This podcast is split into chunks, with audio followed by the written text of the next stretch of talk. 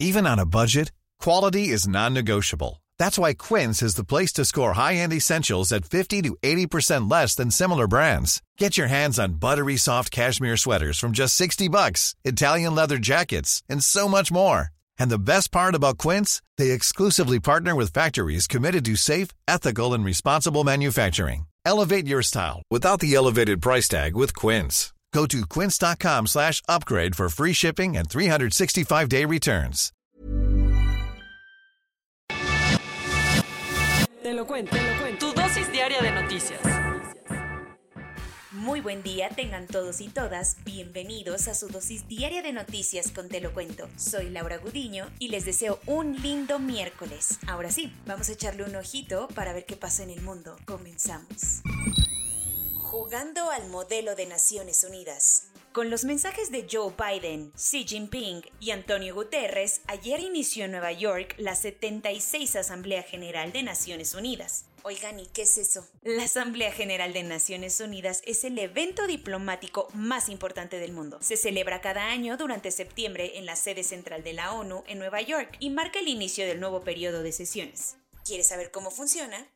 Los líderes de los 193 Estados miembros de la ONU se lanzan a Manhattan para dar un discurso sobre los retos de la comunidad internacional como el cambio climático, el terrorismo, la seguridad internacional y últimamente pues la pandemia.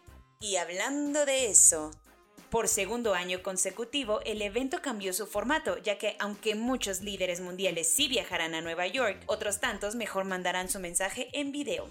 Y uno de los que sí asistió Antonio Guterres, el secretario general de la ONU, quien dio un discurso para deprimirnos a todos, pues aseguró que el mundo está al borde del abismo y va en la dirección equivocada. Eso sí, el portugués aseguró que sus palabras eran una alarma para despertarnos. Y vaya que lo hicieron.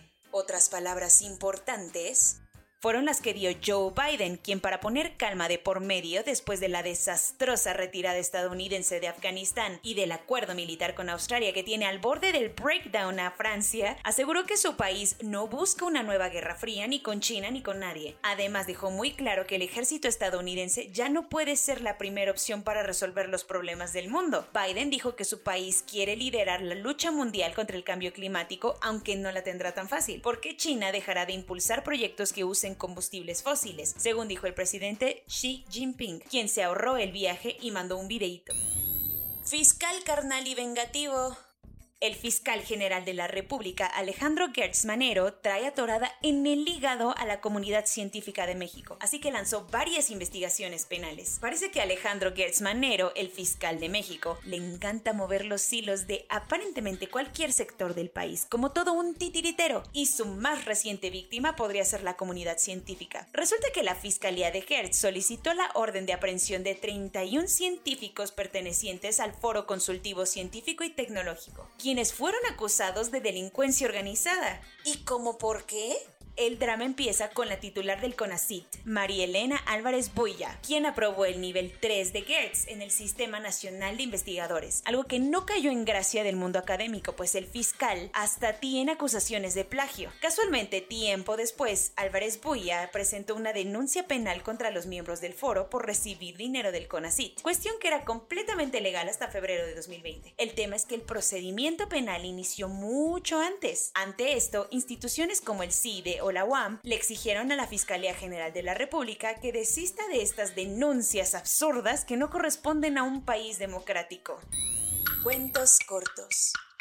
Una enésima tragedia para los migrantes que intentan cruzar México sucedió el 22 de enero pasado, cuando 19 personas, la mayoría guatemaltecos, fueron asesinados en la llamada masacre de Camargo, Tamaulipas. Según la versión de la Fiscalía General de Tamaulipas, el crimen fue cometido por miembros del Grupo de Operaciones Especiales, un club élite dentro de la Policía Estatal y durante dos audiencias en febrero se les acusó de perseguir, asesinar y quemar a los migrantes. El tema ahora es que una investigación de animal político encontró que los policías acusados han denunciado irregularidades en el proceso y que incluso la fiscalía los engañó durante el proceso.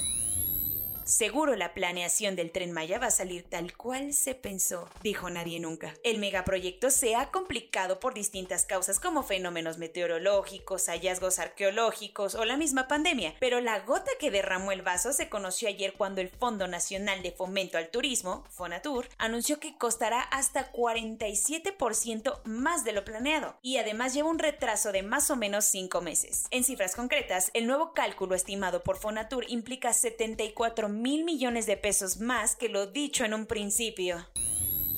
La arriesgada estrategia de Justin Trudeau de convocar elecciones anticipadas para ver si conseguía la mayoría absoluta en el Parlamento no le salió como esperaba, aunque podría haber estado mucho peor. Eso sí, el equipo de Justin, el Partido Liberal de Canadá, consiguió 158 de los 170 asientos que necesitaba en la Cámara Baja para gobernar ellos solitos, lo que quiere decir que sí tienen más puestos que el opositor Partido Conservador, pero no el control total de la mayoría. Por otra parte, el voto popular reflejó que Trudeau ya no es es en realidad el más popular, pues el Partido Conservador sacó mejores números. La vicepresidenta de Estados Unidos, Kamala Harris, criticó el trato de los agentes fronterizos hacia los haitianos en la frontera con México, donde se vio a policías migratorios a caballo acorralando y azotando inmigrantes. Además de manifestar que está profundamente preocupada por el caso, Kamala aseguró que los seres humanos nunca deben ser tratados de esa manera. Harris aprobó que se realicen investigaciones al respecto y hablará con el secretario de Seguridad Nacional, Alejandro Mayorkas, para castigar a los responsables. Por su parte, el Departamento de Seguridad Nacional dijo que las imágenes son extremadamente preocupantes y prometió una investigación completa que definiría las acciones disciplinarias apropiadas. La mañana del miércoles empezó movida y llena de terror para los habitantes de Melbourne en Australia, luego de que un terremoto de 6 grados de magnitud azotó la zona sur del país. Los servicios de emergencia del estado de Victoria informaron que el epicentro se registró muy cerca de la localidad de Mansfield, pero la potencia del sismo fue tal que se llegó a sentir hasta en Sydney, a unos 900 kilómetros de distancia. Por fortuna, las autoridades aseguraron que no hay amenaza de tsunami y aunque sí ha habido daños menores en Tampoco se tiene registro de víctimas mortales o personas heridas. El piso sigue siendo lava en las Islas Canarias, donde desde el domingo no ha parado de hacer erupción el volcán en La Palma. La mala nueva ayer fue que otra boca eruptiva del volcán decidió activarse, causando dos pequeños sismos y más lava. Hasta el momento, 183 casas han sido destruidas, pero el presidente del Cabildo de La Palma, Mariano Hernández Zapata, expresó su preocupación de que podrían terminar afectándose el doble o el triple de hogares. Hasta el martes en la madrugada, el abrasador paso de la lava rumbo al mar ya se había extendido a lo largo de 103 hectáreas. Corona News. En México, el número total de vacunas puestas es de 96.080.633. El número de personas vacunadas con esquema completo es de 42.200.082. Esto representa el 47.15% de la población mayor a los 18 años. La variante Mu ya se identificó en México y según informó López Gatel ayer, no es más virulenta que las otras cepas. La Secretaría de Gobernación anunció que ya se comenzó la vacunación de los migrantes que se encuentran en la estación migratoria siglo XXI en Tapachula, Chiapas. La mayoría de los casos activos de COVID-19 se registraron en los grupos de edad de 18 a 29 años de la población. La compañía Johnson ⁇ Johnson anunció que un segundo remate de su vacuna después de seis meses de la primera aplicación garantiza un 100% de protección de infección grave de COVID-19. Después de un año y medio como monjas de claustro, el gobierno de Argentina comenzará a relajar todas las restricciones de la pandemia. ¿Y que tanto? El cubrebocas ya no será obligatorio al aire libre y el país comenzará a abrir sus fronteras a turistas extranjeros. La variante Delta les dijo a la alfa, beta y gamma, háganse para allá, porque según la OMS las ha sustituido al punto de que estas últimas ya solo representan el 1% de los casos. Ucrania volverá a realizar una cuarentena corta a partir del jueves a ver si así bajan un poquito los contagios. Emmanuel Goldman, microbiólogo de la Universidad Rutgers, señaló en un artículo científico que la gente antivacunas pone en riesgo a toda la población, pues le dan oportunidad al virus de mutar y volverse resistente a las vacunas actualmente disponibles. Soy Laura Gudiño y esa fue su dosis diaria de noticias. Los invito a que nos sigan también en TikTok y en Instagram con el nombre de su podcast favorito, Te lo cuento. Ahí también tenemos resúmenes de noticias y otras notitas interesantes. Gracias por ser Te lo cuento lovers. Hasta mañana.